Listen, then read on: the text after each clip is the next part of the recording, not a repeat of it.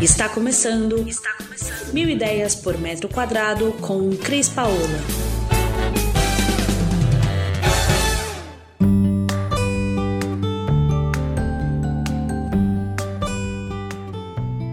Olá, Cris Paola, direto aqui do nosso canal Mil Ideias por Metro Quadrado e hoje com uma convidada especial. Eu diria para mim que era mais que uma convidada, é uma amiga querida que eu amo de paixão e que para mim representa muita coisa desse papo que a gente vai ter aqui e que a gente vai ter a oportunidade de ouvir a Edilane Franciscato, uma querida. Eu queria que a Edi contasse para a gente primeiro o que a Edi é hoje, se apresentasse, o que, que ela está fazendo hoje como mulher e o que a Didi fazia antes dessa virada de chave, que é que a história que nós vamos contar aqui no canal que só me fez ter mais é, admiração por essa mulher incrível, que tem uma energia que me passa muito.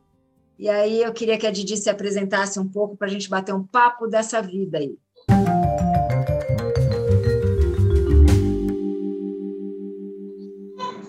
Oi, Cris. Muito obrigada pelo convite. Que privilégio, que honra poder falar aqui no teu canal. Bom, hoje eu sou especialista em neurociência, trabalho com gestão de conflito familiar, sou especialista em comportamento humano, trabalho com consultoria de é, comportamental.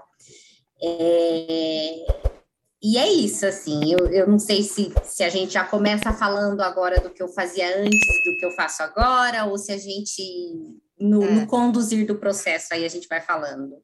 Olha só, Didi, eu vou contar como eu te conheci, e não sei se tá você bom. sabe, eu, ter, eu, termino minha pós-graduação de neuroarquitetura é, no mês que vem, que eu fiz que durante a pandemia. É. E aí eu começo a entender muito mais as coisas que você falava antes, né? É, eu conheci a Edi um dia num, numa grande amiga nossa, e que é minha médica, que é a Renata, e a Edi fazia o trabalho de coaching, né, do consultório. Daquele dia Sim. em diante, nunca mais a gente ficou longe. E naquela época, então eu quero que você entre, a Edi cuidava de é, alguns perfis psicológicos, né, Edi? Sim. E, e nesse meio do caminho, a Edi engravidou e, e eu quase perdi a Edi.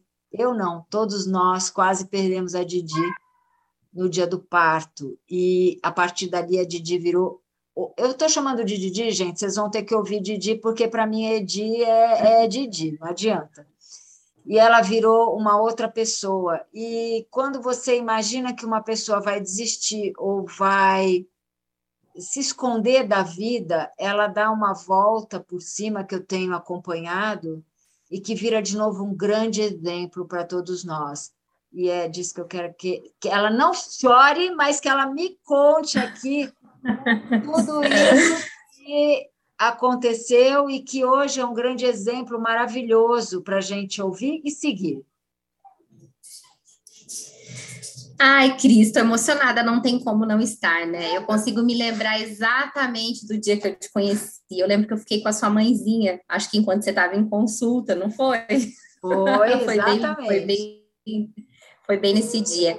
Eu fazia um trabalho de coaching ali na clínica, né? A Rê havia me contratado, é, era uma clínica com multi. É, de, multifuncional, né? a gente não tinha só uma especialidade, mas a gente tinha várias, e a ideia era transformar o, o aquilo numa, numa coisa só. Né, que hoje é o que a Rê é, vive, né, é, a marca dela, é a cara dela, enfim. Naquele momento, eu trabalhava com o coaching na gestão estratégica de mudanças. Eu fazia processos de mudanças na vida de pessoas, independente do que e como. É, eu venho de um histórico corporativo, né? Eu fui executiva durante 10 anos numa multinacional, trabalhava na área comercial, área financeira, enfim, tive uma experiência aqui, uma experiência fora. Foi incrível, mas é, o mundo corporativo me trouxe a curiosidade na verdade, assim, vem até um pouco antes, né? A minha mãe, ela tem transtorno de humor bipolar e a gente sofreu muito em função do sofrimento dela, né? Crises psicóticas, é, E tudo isso me trouxe o, a curiosidade de explorar esse mundo da psiquiatria, mas não dentro da medicina, dentro de um, uma coisa mais comportamental e neurocientífica, que é o que que é, o que, que é onde eu fui buscar a especialização, né? Eu sou especialista em neurociência pelo Einstein, e aí, durante a minha especialização, eu, o meu trabalho, né, minha, minha, minha defesa, minha tese foi privação de afeto, e aí, quando a gente fala de privação de afeto, a gente pensa que privar afeto é privar carinho, né? E privar limites também é privar afeto. Enfim, o, o, desdobramento dessa coisa dentro da psiquiatria, né? Entender de todas as patologias, entender como funciona a cabeça de um borderline, de, um, de uma pessoa que tem transtorno de humor, de um depressivo, de uma pessoa que tem problema com álcool, é, explorar isso a fundo para devolver funcionalidade para a vida dessa pessoa, pegar literalmente na mão, gerar um movimento na vida de uma pessoa que até então é disfuncional, é doente, na maioria das vezes tem recursos recursos para não ser assim, mas não consegue. É, esse é o meu papel, basicamente, né? Tive a oportunidade de, de acompanhar é, por algum, alguma associação ajudando a você, criando casas de algumas pessoas e até é, tentando dar um caminho. Então, isso assim, eu vi de perto você fazer isso, e, e isso foi assim o primeiro passo para entender o que você fazia e ver o amor que você dedicava a isso. Isso era incrível. Sim. E, e assim, Cris, eu, sei, eu brinco assim, ó, existe a personal organizer, né, aquela pessoa que às vezes a gente precisa dentro da casa da gente para colocar as coisas no lugar. Eu faço esse trabalho, só que eu faço esse trabalho na vida das pessoas, né? Então, eu entro literalmente na família, nas casas, no trabalho, eu não fico só dentro da clínica sentada e atendendo, não, eu vou para a vida dessa pessoa para eu entender o movimento que eu consigo gerar, né? É difícil, é porque não tem um não, não é um caminho só. Né? Então, a gente trabalhou junto num projeto que foi incrível, um projeto de organizar uma casa e organizar a vida de uma pessoa. Mas eu já organizei marcas de, de roupa, eu já organizei, é, enfim, negócios diversos, né? E aí você precisa entender de tudo um pouquinho. Claro que a minha formação me ajuda, mas eu tenho esse skill, tá, Cris? Eu, quando eu trabalhava no. Eu lembro quando eu era bem jovem, assim, eu trabalhava no, na recepção de um hospital, de um laboratório, de uma santa casa no interior. Eu saí dali dois anos depois, eu sabia analisar exame, eu sabia colher sangue, eu sabia fazer tudo porque eu tenho, esse é o meu perfil, né? Primeiro que eu sou executora, segundo que eu gosto de entender o todo, aquilo que envolve a função. Então, eu, um outro exemplo é quando eu fui recepcionista de uma autoescola. Eu fui até a última formação no Detran, inclusive tirei carta de caminhão, porque eu dava aula para quem movimentava e operava produto perigoso. Eu queria entrar na sala dos caminhoneiros, era aula em sala de aula, e eu queria dizer para eles: eu sei o que é pilotar uma Scania, eu sei o que é dirigir um caminhão, Claro que eu nunca fiz isso profissionalmente, mas eu tirei a carta, eu precisei passar pelas provas para poder dizer para eles assim: olha, eu sei que eu sou mulher, a gente tem aqui 40 homens, mas eu sei o que vocês fazem de verdade. E assim eu trouxe também porque eu faço hoje, né? Então eu, eu vou entrando, eu vou aprendendo, explorando, estudando, e onde eu consigo adquirir conhecimento dentro daquilo que eu estou fazendo, eu, eu vou atrás. Então, e aí você ficou grávida. É, muitos anos depois, você fica grávida de novo do seu filhote, o Pipo, lindo, maravilhoso. E acontece aquele dia que quase todos nós morremos junto com você, desesperados, e você tem a oportunidade de uma vida nova. E eu nunca vou me esquecer, logo em seguida que eu fui te ver, e você falou, Cris, é, Deus me abandonou. Eu falei: não, Didi, calma. Você vai encontrar com ele de novo. E hoje eu vejo que foi um encontro muito lindo, né? Então foi. eu queria que você que você falasse disso, dessa virada louca na sua vida, dessa oportunidade de estar aqui e diferente, né? Sabe, Cris, que a primeira vez que eu dei meu testemunho, é, na, na minha última fala, a pergunta foi assim, Edilene, se você pudesse deixar uma mensagem, que mensagem você deixaria, né? E aí, é, colaborando com isso que você está trazendo, a mensagem que eu deixei naquele momento do testemunho foi: se cerque de pessoas que vão te lembrar onde a tua fé está firmada quando você não lembra. Então, assim, quando eu passei por tudo, né, eu, eu lutei para ter o Filipe por 10 anos. Eu fiz fertilização durante 7 anos, ele é minha terceira fertilização. Uma mulher que já passou pelo processo de fertilização in vitro sabe o quão difícil é o processo, né? São muitas injeções, é renúncia do corpo, é entrega total com relação à tua saúde, porque você é exposta a uma quantidade de hormônios que você não seria ao longo da vida, enfim. Mas era algo que eu queria muito, né? É, é, o Filipe, ele é. Eu sou casada pela segunda vez, eu tenho uma menina de 20 anos que está no terceiro ano de medicina, Juju, que você conhece. E o Filipe, ele é fruto de uma relação que também é um presente de Deus para minha vida, né? Hoje eu vivo um casamento que eu sempre sonhei.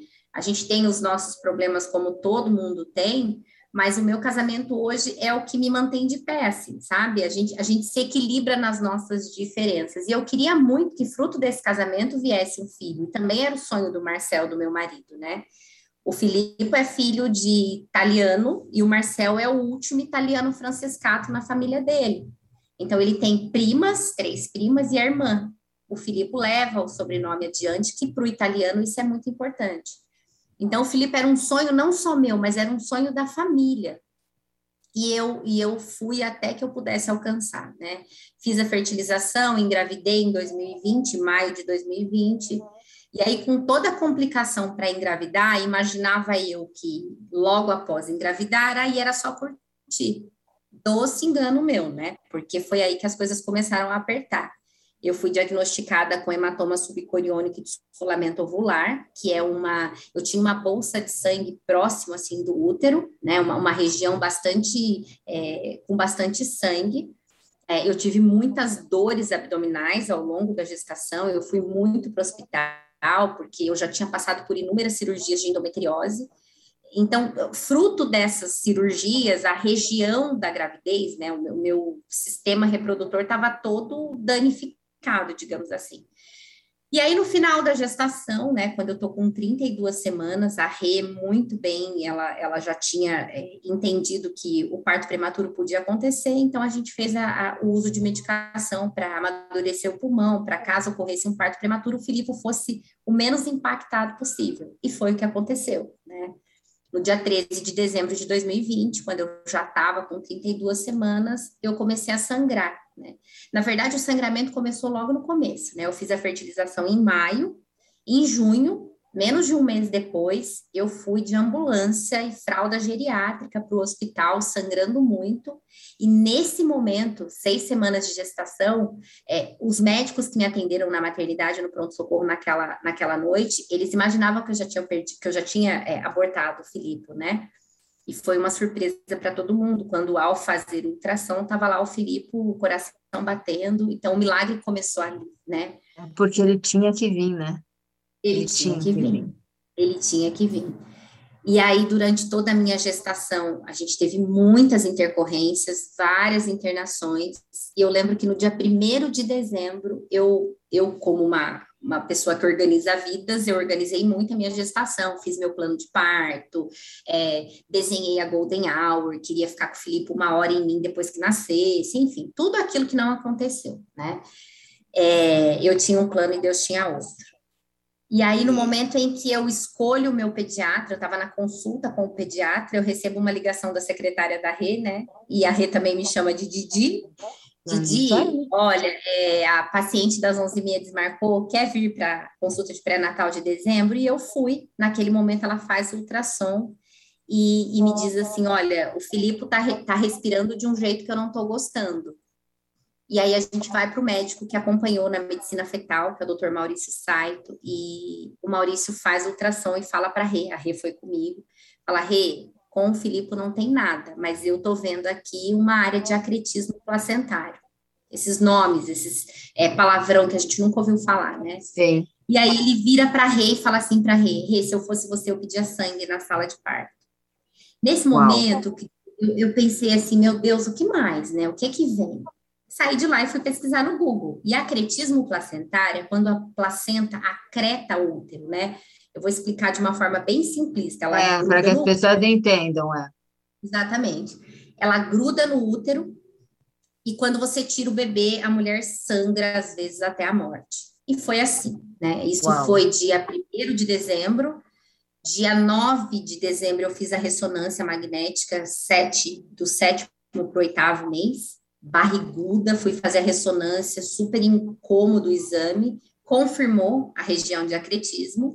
E aí, bom, tá, ela tem acretismo, a gente vai acompanhando. Isso foi dia 9. Dia 13 de dezembro, eu acordo sangrando. E aí foi quando a Rê, com a equipe dela, olha, eu acho que a gente deveria fazer o parto, tira o pipo daí, a gente cuida dele aqui fora e cuida de você. E aí você conhece muito bem a história, né, Cris? O jogo começa a virar. Então, eu sou especialista em neurociência, trabalho com emoções e falo para mulheres. Sou cristã, falo para mulheres, né? Então, no momento em que eu vou para o hospital, eu pedi a Deus que preservasse a vida do Filipe mas eu não tinha noção do que vinha pela frente, né? No parto, que aconteceu dia 13 de dezembro, às 11h29 da manhã, eu sangrei muito, foram 5 litros de sangue só no parto. E cinco, cinco bolsas de sangue. Enfim, terminado o parto, tiram o Filipe, o Filipe nasceu super bem, nasceu com 2,20 kg, 45 centímetros, vai direto para UTI, não teve golden hour, não peguei o Filipe, não vi o Filipe. A Rê, ela só ergueu o Filipe para entregar para o pediatra e para levar para UTI, né? E foi a hora que eu olhei assim, mas não vi nada, não peguei nem nada. E eu já estava muito mal naquela hora por causa da quantidade de sangue. Fui para UTI, na UTI à noite, a re, o meu útero contrai, né? A re fecha a cesárea e eu vou para UTI.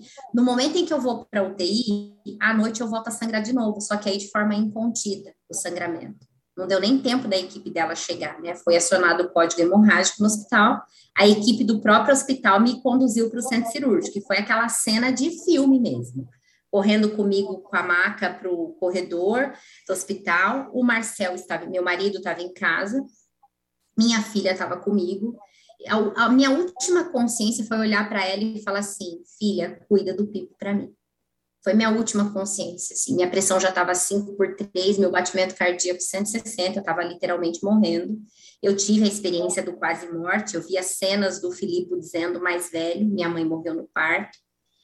E aí eu apago, né? E começa uma nova cirurgia, acho que umas 10 e pouco da noite, que terminou duas e meia da manhã é, me abrem sem anestesia, me cortam barriga fora fora para poder tirar o útero, né? Aí eu passo pela esterectomia. E no total, entre bolsa, plaqueta e mássia, foram 15 bolsas de sangue. É, eu fui ao coma induzido com uma sedação de 12 horas para ver como é que eu reagiria logo depois da sedação. E quando eu acordo do coma e tenho consciência de tudo isso, aí chega aquela parte que eu te falei, Cris, Deus me abandonou sabe? Eu acordei muito revoltada, eu questionei a minha fé, eu questionei minha profissão. Quando o hospital me ofereceu suporte emocional, eu falei, não quero, não acredito em nada disso. Emoção, que emoção? Psiquiatria, terapia, enfim, eu questionei tudo, eu fiquei muito revoltada, né? E aí é a hora que eu falo, eu estava cercada de pessoas que o tempo todo essas pessoas me lembravam onde a minha fé estava firmada. Então seria natural que aos poucos eu fosse lembrando, né? Eu fosse entendendo que Deus, apesar de tudo, preservou a minha vida, preservou a vida do meu filho. Hoje, um ano e dois meses depois, eu parei de perguntar por quê. A minha pergunta todo dia é para quê? Quais são as vidas que eu tenho que impactar com o meu testemunho? Tá tudo bem eu me revoltar com Deus. Eu lembro que meu psicólogo fez uma pergunta para mim: Edilene, você tem melhores amigos? Tenho. Você já brigou com eles? Já. Então, e depois que volta, não tá tudo bem? Tá tudo bem. Deus entende o que aconteceu com você, Deus entende a tua revolta, né? E aí, Cris, veio o livro, nasceu o livro, né? Depois desse processo todo. Ai, eu, eu queria, a... eu queria falar, eu queria falar. A Edi, depois ah, de tudo isso que ela está contando para a gente, ela escreve um livro, é, Vivendo 209 Dias de Milagre, em que o livro é, é tão bonito no fato dela ter posto para fora e ter escrito, como também ela reverte o, o, todo o dinheiro da venda do livro para essa missão É, missões que eu quero que ela conte para a gente aqui. É, a renda revertida em prol. Conta para nós, Didi. Sim, é, o livro surgiu assim, Cris. Eu queria fazer a festa de um ano do Pipo, mas eu queria que fosse um tributo de gratidão. Eu não queria que fosse uma festa infantil, porque um ano ele ainda não entende. Eu queria que fosse uma festa que tivesse uma, uma, uma mensagem, né?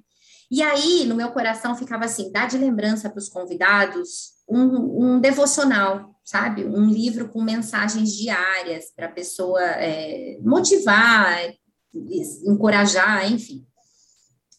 E aí escrevi o projeto e fui falar com o dono de uma editora. E o cara adorou o projeto, nossa, que bacana, vamos lá, vamos fazer. E eu perguntei para o meu pastor, mandei um WhatsApp para o meu pastor e perguntei para ele assim, pastor, o que, que o senhor acha dessa editora aqui? Ó, tô pensando em fazer a lembrancinha de aniversário do Pipo nessa editora. Eu não sabia, mas a, a igreja tem uma relação, né? Minha igreja é ligada ao Mackenzie, tem uma relação muito grande com uma editora, tem uma relação não, tem uma editora muito grande que foi constituída ao longo da pandemia e que tem um alcance gigantesco. Ele falou de jeito nenhum, você vai fazer isso aqui com a gente e a gente vai fazer isso grande. Eu falei, meu Deus do céu. Então, aquilo que era para ser só um devocional de lembrancinha, virou o Vivendo 209 Dias de Milagre. Por que 209 dias? Do dia 18 de maio até o dia 13 de dezembro, foram 209 dias que o Pipo esteve dentro de mim. E eu vivi um milagre todos os dias. E aí, Cris, toda vez que eu vou escrever na dedicatória do livro, eu sempre coloco para a pessoa: que, que você perceba milagres em todo o tempo, porque milagre não é uma coisa grande, milagre é a gente ter amigos, milagre é a gente acordar de manhã, é respirar, é ter comida em casa, é estar num ambiente seguro enquanto o mundo está em guerra. Então, isso é milagre. Né? Então, eu, eu convido as pessoas. Milagre e gratidão, né? De é, agradecer também o que a gente faz todos os dias. Não, não precisa ser uma data especial, não precisa ser um feito maravilhoso Exatamente. Você acordou de bom humor, teve um dia gostoso, puxa, obrigada, meu Deus, né? Seu filho está bem, te dá um beijo, que delícia, né? Então, assim, gratidão é uma coisa que a gente tem no nosso coração, ela tem que estar todos os dias, ela não é uma palavra e nem tem que ser dita é, de qualquer maneira, ela tem que ser realmente uma palavra que faça esse, esse diferencial, que você realmente agradeça o porquê, né? Que você é, eu acho que gratidão é no coração de quem enxerga, porque a maioria das é. pessoas deixam o dia a dia acontecer e acabam não, não lembrando de agradecer. Aí, quando vai em uma palestra ou quando ouve alguém falar, fala, ah, então deixa eu agradecer. Né? É, é, é, é mais ou menos isso, eu acho. Eu acho que gratidão é. Eu falo que gratidão é a memória do coração. Está mais para ação do que para sentimento eu preciso agir como uma pessoa grata. E é incrível, Cris, que a gente atrai para a vida da gente aquilo que a gente, para onde a gente, o que, para onde eu olho é o que eu vivo, né? Eu sempre falo isso para os meus clientes. É, se eu olho para uma vida grata, se eu exerço a gratidão no meu dia a dia, naturalmente coisas para que eu agradeça vão acontecer. Inclusive as coisas que são pesadas que acontecem, os desafios, digamos assim. Hoje eu consigo olhar para tudo que eu, que eu vivi e agradecer, porque só eu sei o que eu recebo todos os dias de gente que hoje eu recebi um, um, um direct assim de uma pessoa que a irmã tinha uma cirurgia que os médicos disseram ela não sai viva da cirurgia foi agora à tarde e eu como sempre né quis saber notícias e falei com a, irmã dessa menina agora há pouco e a menina saiu viva então assim eu acho que a gente precisa começar a entender que quando a gente escolhe a gratidão a gente atrai para a vida da gente mais situações para sermos gratos, né? Para poder impactar e contagiar as pessoas. O livro teve essa proporção gigante. É, eu optei por ofertar metade da edição do livro, então, de toda a tiragem do livro, metade eu paguei do meu bolso, e eu abri mão dos direitos autorais. Então, a editora tem 100% dos direitos autorais e todo o lucro do livro é revertido para missões. Então, vai para onde tem missionário, o lucro do livro vai também. É, é, é porque a ideia não era é, ganhar dinheiro com isso, mas é levar a minha história para o maior número de pessoas, né? Tanto que o, o, subtítulo do livro é Como Ter Fé em Meio ao Caos. Hoje eu entreguei para o meu gerente de banco, entrego para Uber, entrego para todo mundo. Linda. Eu, eu, eu acho isso incrível, porque assim, quando eu recebi a pauta do Dia da Mulher, é, me sugeriram ligar para você para a gente fazer o Dia da Mulher. E você estava em Boston, né? Você estava em Boston. Falando para mulheres. Falando para mulheres. E aí eu falei, gente, demais. Eu tentei, gente, vocês estão nos ouvindo? Eu ainda mandei mensagem para Edi, falei, Di, faz uma live comigo, vamos agora, porque eu quero pôr no canal, eu quero falar com você. Porque se eu tiver que falar com alguma mulher aqui, eu quero que seja você, né? Que é um baita exemplo para todas nós mulheres. Mas eu, eu de verdade não acredito no Dia da Mulher. Eu acho que eu, é eu acredito no, que as mulheres elas têm que entender que não existe o Dia da Mulher. Por que, que não existe o Dia do Homem, né? Porque não existe dia, gente. É todo dia. É todo dia a gente tem um, algo a resolver, todo dia a gente tem que trabalhar, todo dia a gente tem que ajudar alguém, todo dia a gente tem que agradecer alguém, todo dia. Você sabe que no meu WhatsApp que eu falo com os clientes, por exemplo, é um exemplo bobo, mas é um exemplo eu troco mensagens, uma hora é sobre o problema que está tendo na obra, uma, obra so, uma hora sobre produto, uma hora mostrando um projeto, uma hora... Esse é o dia a dia do WhatsApp, que são vários grupos, né? Eu pode olhar todas as minhas mensagens de todos os grupos, seja qual for o assunto, Edi, ele termina com essa seguinte palavra: obrigada. Mesmo que eu esteja pedindo para essa pessoa fazer alguma coisa, mesmo que eu esteja é, recebendo alguma informação, eu falo, ok, boa noite, obrigada, ou oi, tudo bem, obrigada.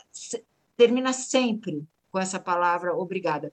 Isso que você estava falando, de a gente a gente trabalha com a neurociência que entende melhor como o cérebro da gente funciona, como que as relações das pessoas são é, e como o impacto do ambiente, por exemplo, é importante né, para as pessoas, porque ela impacta 100% o cérebro, mas isso que a gente que a gente está falando aqui é uma coisa muito importante. Você, é, você desejar, você pensar no que você fala, te traz de volta. E a gratidão diária, ela te abre todas as oportunidades do cosmos.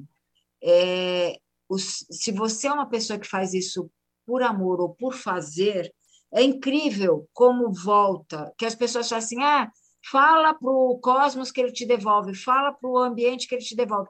Mas fala o quê, né? Fala o que você sente, fala o que você quer, e traz essa palavra de, de gratidão e de aconselhamento, e como se fosse natural, né? Como se ela fosse Sim. natural, né? E é tão interessante isso que você está colocando, Cris, porque uma pessoa que tem um estilo de vida grato é uma pessoa que tem, é, do ponto de vista de neurotransmissor de bem-estar, serotonina, endorfina, dopamina, enfim. Ser grato ajuda na produção de neurotransmissor do bem. Entende? Então, aquela pessoa que só reclama, ranziza, que tá tudo ruim, que, nossa, tá chovendo, tá ruim, tá calor, tá ruim. Essa é uma pessoa que, do ponto de vista fisiológico, ela sofre ao longo do dia descargas de hormônios do estresse, por exemplo, como cortisol. Então, assim, ser grato é igual quando a gente dá um presente para alguém.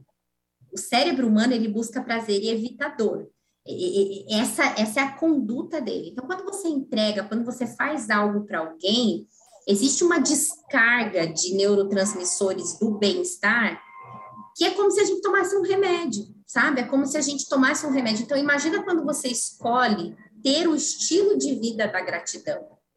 É o tempo todo assim, sabe? E isso a gente precisa começar a pensar em todas as áreas. Relacionamento, a gente é fruto das cinco pessoas que a gente mais convive, você pode perceber. A gente é tem três, sabe? É. A gente fala igual. Então, assim, pensa que você está influenciando pessoas, influenciando ambientes. E, Cris, é tão legal isso que você falou. Hoje, dentro da neurociência, já tem o um estudo da epigenética. Porque antes a gente ficava focado totalmente na questão genética, que apesar de ser um estudo relativamente novo, né, traz muitas informações. Epigenética é o que você tem no externo. Para dar um exemplo para ficar mais claro, eu lembro que quando eu aprendi sobre epigenética, eu pensava assim: o dia que eu estiver grávida, o meu corpo é o ambiente externo do meu filho. Então, eu preciso cuidar é, com o que eu vejo, com o que eu leio, com o que eu como, com quem eu converso, porque tudo que eu estou recebendo, o meu filho está recebendo também. Então, Exato. epigenética, que é o, é o que de fora impacta dentro. Ser grato, sabe? Escolher como estilo de vida a gratidão, traz um impacto positivo tão grande para as nossas células, para a nossa saúde, sabe? Para o bem-estar. E é legal, porque contagia, contamina. Sim. O chato, ele fica sem graça perto do grato, sabe? É, ele fica é sabe? E, e, as pessoas que não têm essa energia se afastam, é ótimo. Exatamente. A gente meio é. que repele, sabe? De polos opostos, a gente repele. Ou a pessoa entra na nossa vibe, no nosso mood, ou a pessoa cai fora. Do tipo, é. meu, essa pessoa não tá vendo a guerra do outro lado do mundo? Não, a gente tá vendo. Mas, assim, de coisa ruim, o mundo já tá tão cheio, sabe? Que Verdade. a gente possa contaminar as pessoas com coisas boas, com palavras boas, com olha, vai dar certo. Olha, é isso, aqui. calma, tá tudo bem, vai dar tudo certo, né? Foi o que você Vamos... me falou, lembra? É, vamos em frente, aí isso aí vai virar a página. É, é Didi, para gente E só encerrar... um detalhe sobre o Dia da Mulher, eu faço aniversário no Dia da Mulher, tá? Dia é 8 isso. de março. Exatamente. E eu concordo com você, Dia da Mulher é todo dia. A nossa multifuncionalidade, ela tem que ser comemorada todo dia. A gente consegue coisas que, por conta da natureza humana, e aí eu não estou falando que ser mulher é melhor que ser homem, não é isso, tá? mas ser mulher nos traz uma possibilidade de multifuncionalidade, que é a coisa mais linda do mundo, sabe? A gente tem capacidade de. Não é mentira, a gente faz mais de uma coisa ao mesmo tempo. A gente cuida do é filho, a gente é, é arquiteta, a gente trabalha e faz e acontece, né? É isso mesmo, cuida do almoço, cuida da casa, sai correndo, faz supermercado, volta, atende cliente, responde cliente, é corrige projeto, grava. É assim que é a vida. É isso aí. É isso aí. E para terminar o nosso bate-papo, uma pena, e estou morrendo de saudade, quero marcar da gente ficar junto em breve.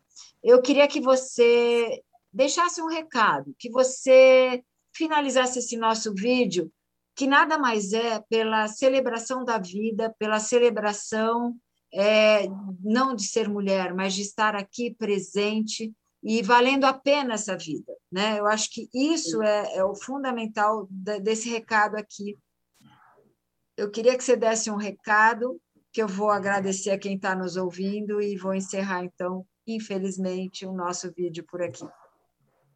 Tá bom, Cris. Eu vou deixar parte do recado que eu deixei minha, no meu primeiro testemunho, certo? de pessoas que vão te lembrar quem é você, onde é que está a tua essência, né? Porque às vezes a gente está mal e a gente não lembra, então é importante que um amigo te lembre, que um, um namorado te lembre, que alguém que conviva com você te lembre. Então é importante que você cuide dos teus relacionamentos, sabe? Porque quando você esmurecer, quando você dá aquela fraquejada, você tem pessoas que vão dizer para você: peraí, deixa eu te falar quem você é, sabe? Deixa eu te lembrar.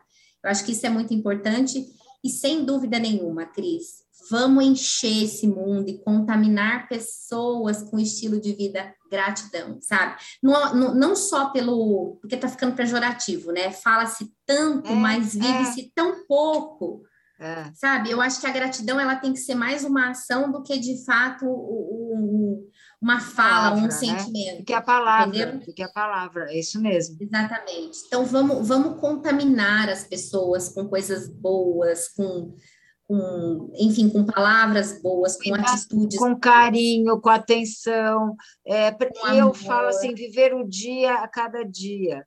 É muito importante Exatamente. que a gente viva aquele dia. E no momento em que você está vivendo aquele dia, naquele momento, larga o celular, né? É, se você está é. com um amigo conversando, larga o celular, conversa de verdade. Você está servindo o jantar na sua casa, serve o jantar. Vive Exatamente. a sua família convive com a sua família. Você Olha tá no olho, sabe? Olha no olho, pergunta quais são as dúvidas, as angústias. Se você está é, atendendo um cliente, atende aquele cliente, entende o que ele está te pedindo e não faz automático, não faz por fazer. É isso aí. Né? É isso que... e, e, Cris, eu acho que a última fala que eu queria deixar é assim: comece a perceber milagres, sabe? Não, não espera acontecer algo grande para você falar, nossa, eu sou o fruto de um milagre. Não. O fato de estar aqui é um milagre. Então a gente precisa começar a perceber, sabe? Mover o nosso coração para os milagres diários que a gente vive e que às vezes a gente não percebe. Uma vez que você percebe é, milagre, gratidão é condição de vida, não tem jeito de ser diferente. Pequenos milagres a todo momento, né? Pequenos é milagres, pequenas conquistas são é, conclusões de coisas que você está vivendo, né? É isso aí. É isso aí. Eu queria, então, Didi, agradecer a quem está nos ouvindo, lógico, nosso Brasilzão todo por aí está nos ouvindo, mas eu queria agradecer também a quem nos ouve lá dos Estados Unidos, Canadá, você que está nos ouvindo do outro lado do mundo aí, e que vem da Alemanha, Portugal, Irlanda, Holanda, Itália, minha querida Itália, vou estar tá aí, se Deus quiser, em junho, na Feira de Milão, Espanha, a França, a vocês que nos ouvem aqui do Paraguai, do México, da Argentina, você que passou a nos ouvir aí no Egito, e a você que já nos ouve de Singapura e do Japão, a minha super gratidão, que vocês continuem conosco, e que a gente cada vez mais vai trazer isso, experiências de vida, coisas gostosas de compartilhar, momentos importantes que vão fazer a diferença para o nosso dia a dia. E se você tiver alguma sugestão de assunto que você queira que a gente aborde aqui, não esquece de mandar aqui nas nossas mensagens e se você ainda não tiver inscrito no canal, se inscreve no canal, porque a gente traz muita coisa legal, como hoje, esse papo com a minha querida Didi. Eu queria agradecer aqui também a Renata Zito, doutora Renata Zito, nossa parça querida e amiga, que foi quem salvou a Didi é, de tudo isso que ela passou na vida. E quero agradecer demais, Edi. Eu sei que tua vida está enrolada, chegou dos Estados Unidos ontem, foi teu aniversário e você se dispôs a bater esse papo aqui. Queria te agradecer de coração, porque eu queria muito, e você foi a pessoa que eu escolhi, não foi por, a, por à toa ou por ser a pessoa que queriam que eu falasse, não, mas é porque você mora no meu coração. E eu acho que o seu exemplo, a sua história, ela pode mudar a vida de muita gente. E eu queria muito isso Sim. aqui relatado. Então, quero que você dê um beijo geral aqui Beijo para todo mundo. Eu não sabia que, que era tanto, tantos lugares diferentes assim. Então, para você que está do outro lado do mundo, um beijo para você. Cris, muito obrigada de novo pela honra e o privilégio de poder falar no teu canal e de trazer essa mensagem de vamos contemplar a vida, sabe? Está na hora da gente viver em estado de contemplação. Então, Cris, muito obrigada. Obrigada para todo mundo. Para você também. E a gente se vê em breve, gente. Estamos aí. Se você tem alguma dúvida e quer tirar alguma dúvida de decor, de negócios, de empresa, a gente agora fala de tudo. Não deixa de ouvir o nosso canal de podcast. Agora, se você dá um pulinho lá no nosso 1010 por metro quadrado, vai olhar o que a gente está escrevendo no blog, que a gente quer sempre trazer para você as últimas informações para que a sua casa, o seu ninho, cada vez mais seja o lugar onde você tem aconchego e é muito feliz, mas muito feliz mesmo. Didi, te amo, um beijo.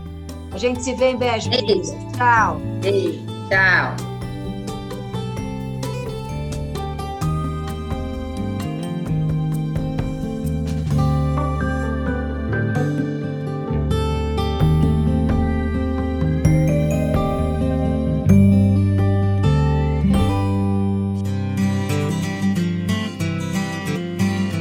Você ouviu Mil Ideias por Metro Quadrado. Muito obrigada por acompanhar o nosso podcast. Conheça também o nosso site milideiaspormetroquadrado.com.br. Curta nossa página no Facebook e Instagram, Mil Ideias por Metro Quadrado e entre em contato conosco no e-mail contato arroba estudiocrispaola.com.br.